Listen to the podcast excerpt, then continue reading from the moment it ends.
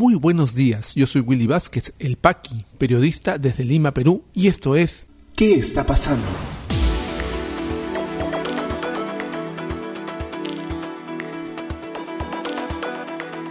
Estas son las noticias de hoy, martes 9 de noviembre de 2021. Ex comandante del ejército José Vizcarra, voy a presentar mensajes de WhatsApp a la Comisión de Defensa. Ministro de Defensa Walter Ayala pone su cargo a disposición. No usen pretextos contra la democracia. Expresidente Martín Vizcarra anuncia la inscripción de su partido político Perú Primero. Vamos al desarrollo de las principales noticias aquí en ¿Qué está pasando? Un nuevo flanco se le abre al Ejecutivo, como lo veníamos anunciando desde ayer en este podcast de noticias, con la crisis en el sector defensa y los nuevos nombramientos de generales en las Fuerzas Armadas. Hoy el ex jefe del ejército, José Vizcarra, ha brindado una entrevista bastante reveladora a el diario El Comercio, en donde revela cómo se le presionó desde Palacio de Gobierno, el, efectivamente el ministro de Defensa también y el secretario de Palacio, para nombrar a ciertas personas del entorno cercano de Pedro Castillo. Lo que hay que tener bien en claro en este momento es que este tipo de presiones suelen pasar. Sin con esto, no quiero eh, justificar absolutamente lo que hace el gobierno, pero esto es lo que pasa en todos los gobiernos. Tanto así que cuando no pueden influir en nombrar a quienes quieren, porque hay una ley, porque hay un escalafón, porque hay una serie de evaluaciones que se hace para nombrar a los nuevos jefes, hay presidentes que ahora no están porque se mataron, eh, que invalidan todo el proceso y simplemente este año no, no asume nadie. No sube nadie y no va nadie al retiro. Eso hizo Alan García, por ejemplo. hay, que recordarlo. Pero ahora que estamos hablando de Castillo y el señor eh, Vizcarra, que es el ex comandante del ejército, general, general del ejército, ha revelado, por ejemplo, que desde Palacio ha recibido hasta mensajes de WhatsApp, donde se le combinaba a nombrar a ciertos oficiales. Cuando le preguntan eh, sobre lo que pasó previo a este escándalo, él cuenta. En esos días hubo dos procesos importantes, uno que se llevó a cabo el 11 y 12 y 13 de octubre, que son los ascensos, y el otro son las invitaciones para el pase retiro. En el proceso de ascenso yo recibí pedidos que me hicieron conocer con algunos días de anticipación. ¿Exactamente cuándo? Le preguntan. Una semana antes de iniciar el proceso recibí mensajes por WhatsApp del EDECAM del ministro manifestándome que tenía unos encargos para el proceso de ascensos y me dio una relación de apellidos. ¿Cuántos apellidos? Le preguntan. Estamos hablando de unos 9 a 10 oficiales de distintos grados, comandantes, capitanes, pero los más referentes eran dos coroneles. ¿Qué le respondió el edecán? Le preguntan. Le dije que tenía que corroborar lo que me decía. Le pregunté al ministro y me dijo que efectivamente eran encargos del secretario general de Palacio Bruno Pacheco. Entonces le pregunté a qué se atribuye el secretario general para hacer un pedido así. Son encargos del presidente, fue su respuesta. ¿Y qué le respondió? Le, le ponen a preguntar. Le dije que iba a revisar si estos oficiales tienen posibilidad de ascenso en función a cómo están en el cuadro de méritos y que le iba a avisar. En ningún momento me comprometí a ascenderlos. Además, no es una decisión que la tomo yo. Es una decisión que se toma en función a la evaluación que realicé un comité de asesoramiento y posteriormente por un comité de selección. Estos mensajes los tengo en el WhatsApp y los voy a presentar hoy en la Comisión de Defensa del Congreso. ¿Quiénes más le escribieron? Le vuelven a preguntar. Además, el EDECAN responde el ministro de Defensa y el propio presidente. ¿Qué le dijo el presidente? Le pregunta. Yo tenía una comunicación directa con el presidente que era amigable. Él mismo le pidió que sean ascendidos sus recomendados, le preguntan. En uno de los mensajes el presidente me hace hincapié sobre los encargos que tenía que dar el señor secretario general del Palacio sobre los procesos de ascenso. ¿Qué dijo Vizcarra sobre los recomendados de Castillo? Le expliqué que los recomendados no tenían los méritos correspondientes ni el puntaje ni la apreciación del jurado. El secretario, insistió y enfatizó en dos nombres, los coroneles Carlos Sánchez Cahuancama y Ciro Bocanegra Loaiza. Aquí debo decir que el coronel EP, Fidel Bocanegra, en ningún momento fue incluido ni ha interferido en el proceso de ascenso. Él no tiene nada que ver en este asunto. Le preguntan, de toda la terna estos dos nombres eran los de más interés. Correcto, responde. Enfatizo en estos dos casos para que asciendan al general le expliqué que en el caso de Sánchez no podía ascender por estar muchos puestos abajo y por sus antecedentes en ciertas conductas que conocimos en el comité de selección. Cuando él trabajaba en la escuela militar tuvo conductas que iban contra el decoro y la moral, que no estaban en su legajo pero que la gente conoce. Además estaba en el puesto 8 de los candidatos y los que ascendían eran 3.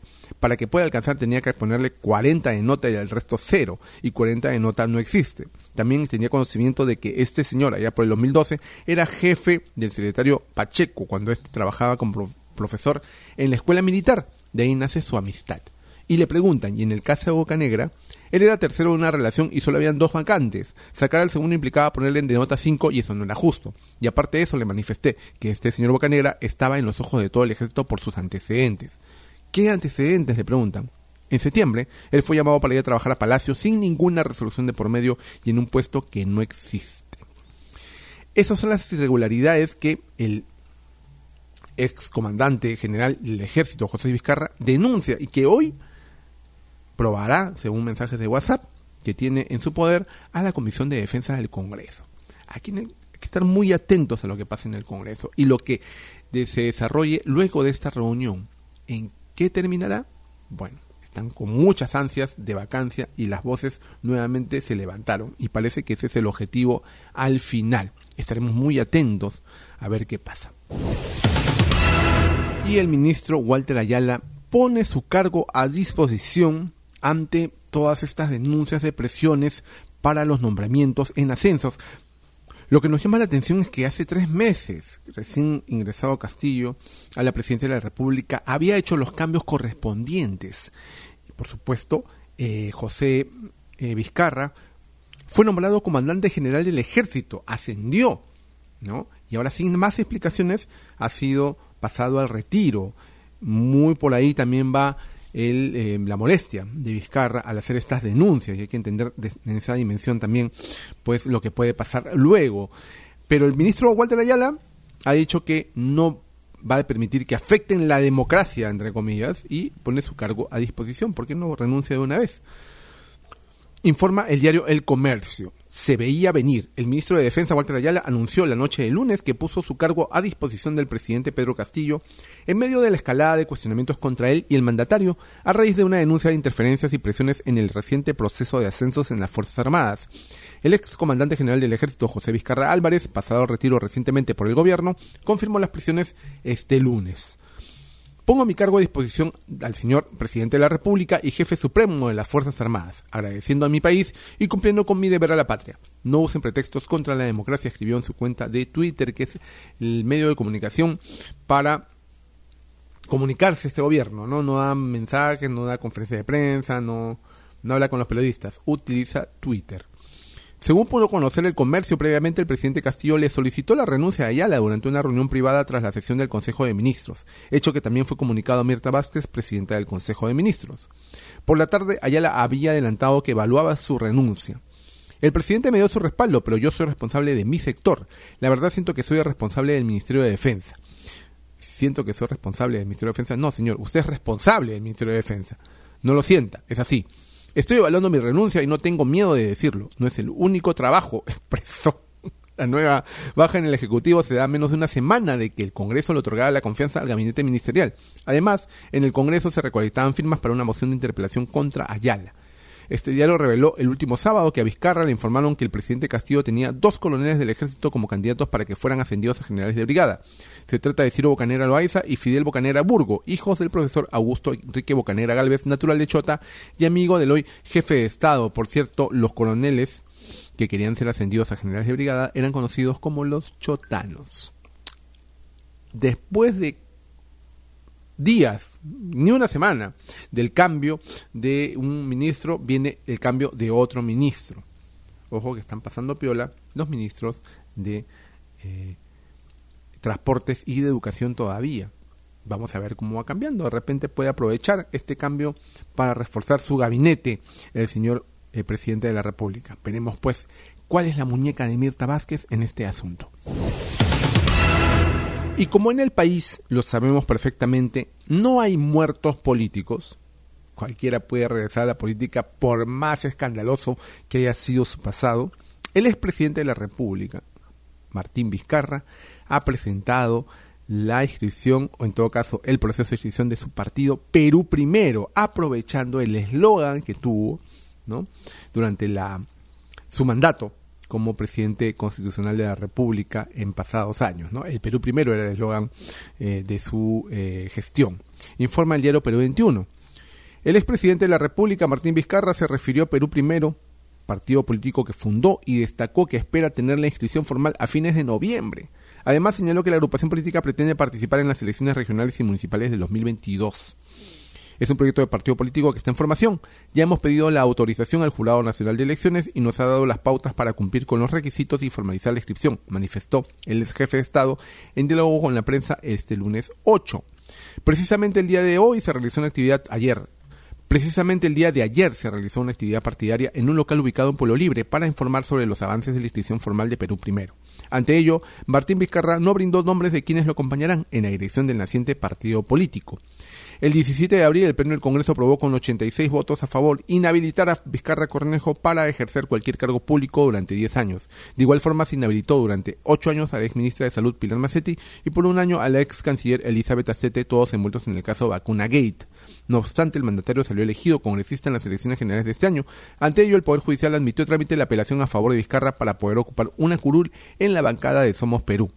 Esperemos que puedan resolverlo con objetividad porque creemos que es lo hemos planteado como acción de amparo justo. He estado entre los candidatos más votados en las elecciones congresales y creemos que corresponde que debemos estar, manifestó.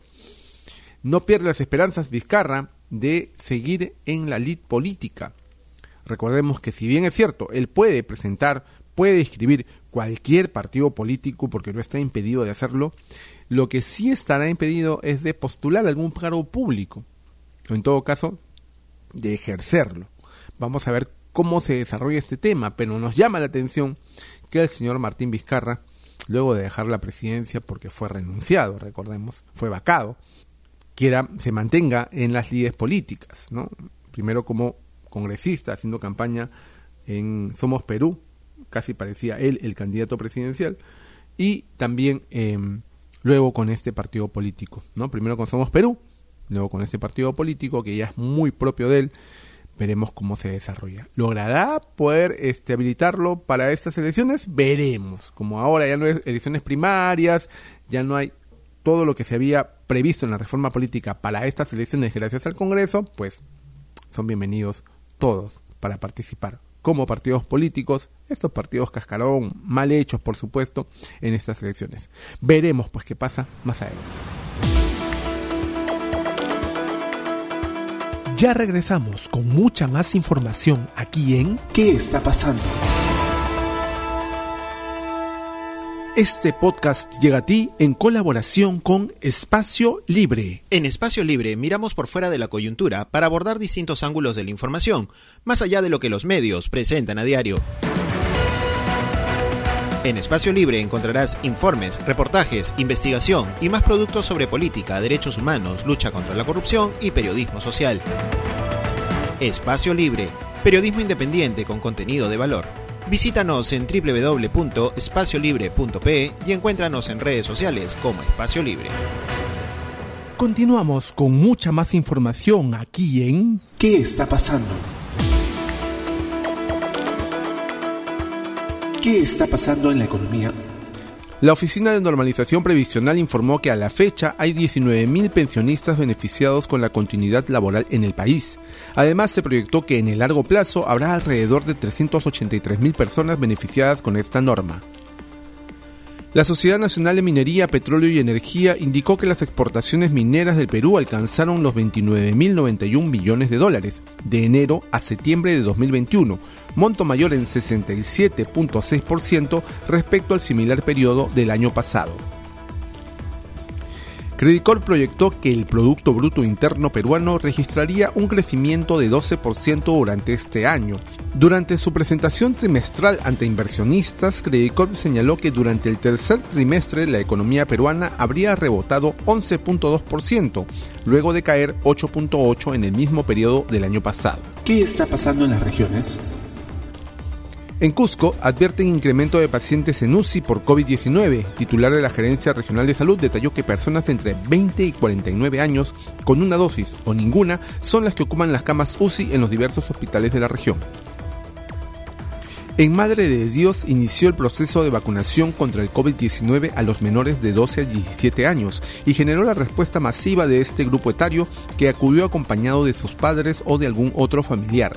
Además, se calcula en más de 2.500 los estudiantes que acudieron el primer día para recibir su primera dosis.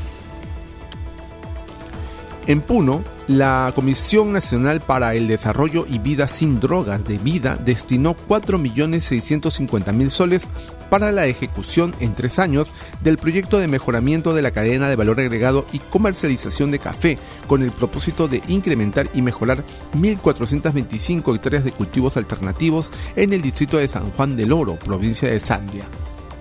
¿Qué está pasando en el mundo? En Brasil, después de luchar durante año y medio contra la pandemia, las autoridades del estado de Sao Paulo, el más poblado y el más castigado del país, no reportaron ningún fallecido entre el 7 y 8 de noviembre. Los contagios también están a la baja y en el último día se notificaron apenas 359 nuevos. En Estados Unidos se levantaron las restricciones a los viajes turísticos en aeropuertos y fronteras terrestres, una medida que ha estado vigente durante 19 meses y que en este primer día de apertura ha devuelto a los aeropuertos su habitual bullicio, sin que hasta el momento se hayan registrado retrasos ni incidencias de importancia. En Japón no se registró ningún fallecido diario por el COVID-19 por primera vez en 15 meses gracias al continuo descenso de los contagios, al mismo tiempo que se empezó a flexibilizar las restricciones para permitir la entrada de estudiantes, trabajadores y viajeros de negocios. COVID-19 en el Perú. La situación actual de la enfermedad en el país, según los datos del Ministerio de Salud, es la siguiente. A la fecha son 2.207.890 casos confirmados, con 109 casos las últimas 24 horas y 13 fallecidos. Se han dado de alta 2.186.951 personas, continúan hospitalizadas 3.196, lamentablemente han fallecido 200.469 personas y la campaña de vacunación sigue avanzando con un total de dosis aplicadas de 36.659.874, lo que hace un total inmunizados con ambas dosis de 16.008.997, configurando un avance del 57% de la población objetivo. Si te interesó este podcast de noticias, recomiéndanos con tus contactos porque estaremos enviando este audio todos los días para que puedas tener una aproximación noticiosa a lo que está pasando en el país.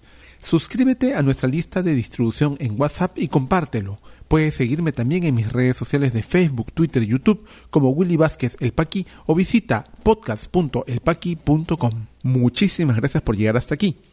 Nos escuchamos en cualquier momento.